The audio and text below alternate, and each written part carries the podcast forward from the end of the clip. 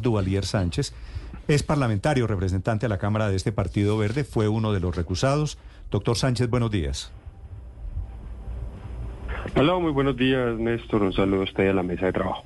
Ya ustedes, levantada la recusación, superada, resuelta esta mañana, ¿qué van a hacer los verdes ante la discusión de la reforma a la salud, doctor Sánchez? Pues lo primero es eh, terrible que las consecuencias de la salida en falso del ministro, tratando de generar una presión a la bancada del Partido Verde, porque algunos excongresistas o exmilitantes del Verde estén en el gobierno, pues haya salido de esta manera, teniendo que sacarnos de la discusión durante dos sesiones eh, y eso pues permitió que avanzara sin que nosotros fuéramos a aportar. Creo que es un error que cometió el ministerio y es una de las críticas que le hacemos al gobierno y es quienes tenemos de buena fe a través del estudio, del rigor, propuestas para que quede mejor la reforma, terminamos siendo los más incómodos para el gobierno y terminan incluso sacándonos del debate de los artículos tan importantes como el, el 70. Así que hoy pues ya resuelta la recusación por parte de la Comisión de Ética, pues vamos a ingresar al debate y a terminar de discutir los 30 artículos que faltan. Sí, representante, ¿cuál es la posición hoy de los congresistas de la Alianza Verde en la Cámara de Representantes sobre lo que falta? Es cierto, y hay una discusión que teníamos sobre si está o no viciado el trámite del proyecto porque avanzó mientras ustedes estaban por fuera por cuenta de esta recusación. Pero dejando de lado esto que tendrá que definir la Corte Constitucional eventualmente, ¿cuál es la posición de los verdes frente a los artículos que quedan por discutir en plenaria que son tal vez los más espinosos? Pues ya se ha avanzado bastante, digamos. Eh nosotros creemos que, por ejemplo, la discusión sobre el artículo 70, por lo menos yo en lo particular, creo que el gobierno parte de una noble intención, poder darle plata más rápido a los prestadores directos del servicio de salud, que son los hospitales, las ES, las IPS, las clínicas privadas, que no quitarles el peaje de la, de la EPS, y eso pues es noble, podría que haya flujo de caja, pagarle más rápido y mejor a los, a los proveedores, al personal médico, al personal de salud.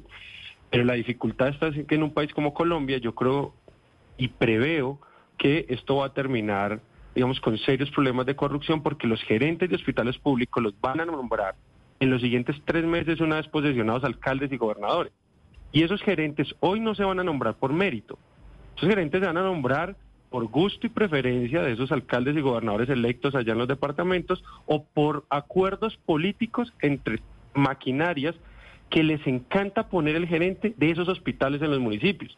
¿Por qué les encanta? Por el presupuesto que tienen los hospitales, porque es contratación directa y porque tienen burocracia a través del personal. Entonces, esos gerentes, imagínense que ahora van a facturar y lo que puede terminar pasando con esa disposición que dice el artículo 80 de girar de manera rápida el 85% y hacer a posterior la del control y la auditoría sobre esa facturación, pues yo creo que sí podría terminar pasando lo que hoy tienen graves problemas financieros, el SOAT. Y es que cuando usted se lesiona y utiliza el SOAT, pues usted se fractura un dedo, pero aprovechan para revisarle la rodilla, la clavícula, hasta sacarle todo el seguro que tiene. Si son 25 millones, toda la facturación. Entonces yo creo que parte de un error del gobierno de creer que por la salud preventiva, por la promoción y prevención, va a generar ahorros puede haber un riesgo mayor y es que esos gerentes van a tratar de que a los pacientes les genere facturación sobre procesos y, síntomas que no tienen para aumentar las facturas, después van a llamar a la gestora de salud y vida, es el cambio que se le va a dar a la EPS, para que le puedan revisar más rápido la facturación y eso va a terminar en chanchullos y en prebendas a esas, a esas gestoras que son las que van a revisar, porque hoy no van a administrar la plata, pero sí van a hacer el control y eso le van a decir a Ladres, entonces esto está bien pague, esto está bien pague. Y cuando Ladres vea que se está quedando sin plata o el gobierno, ahí es donde el sistema va a empezar a tener serios problemas fiscales y es donde puede llegar a colapsar. Entonces, una idea noble y buena, si no, si se le quitan los controles y se flexibiliza, puede terminar en otras formas de corrupción muy graves, que es lo que nosotros quisiéramos discutir. Representante Duvalier, ya superado esto, dice usted, bueno, vamos a regresar a discutir el articulado. Y una de las quejas constantes desde que se está discutiendo la reforma a la salud es que están votando en bloque. Pasó hace apenas unas horas. ¿Cuál va a ser la consideración frente a eso, si se vota o no en bloque del Partido Verde? ¿Ustedes van a participar de eso? Pues nosotros vamos a estar en la discusión, porque es que todavía quedan dos artículos muy importantes. Miren, el artículo 53, que es el que define todo lo que tiene que ver con los gastos administrativos de las entidades gestoras de salud y vida, las EPS, es decir, les vamos a pagar por hacer qué. Y ahí es donde a mí me preocupa, porque si, no, si las EPS son tan terribles y les vamos a dar tremenda responsabilidad, es decir, usted va a poner a fiscalizar la plata en quien no confía y le va a pagar lo mismo por hacer menos, entonces hay una discusión grande. Y, el otro artículo muy importante es el artículo 125, que es muy importante, pues que los colombianos hagan parte de la discusión, porque este artículo establece el régimen de transición. Y yo quiero decirles, hasta la obra más sencilla en Colombia no se demora dos años para hacerse. Ahora, cambiar todo el sistema de salud para hacer la transición en dos años creo que es un tiempo insuficiente y puede terminar siendo irresponsable para hacer una transición. Lo que pasa es que si dejan la transición más de dos años, ya queda en manos del siguiente gobierno. Ya quiere decir la reforma de la salud en la práctica no la haría el gobierno Petro.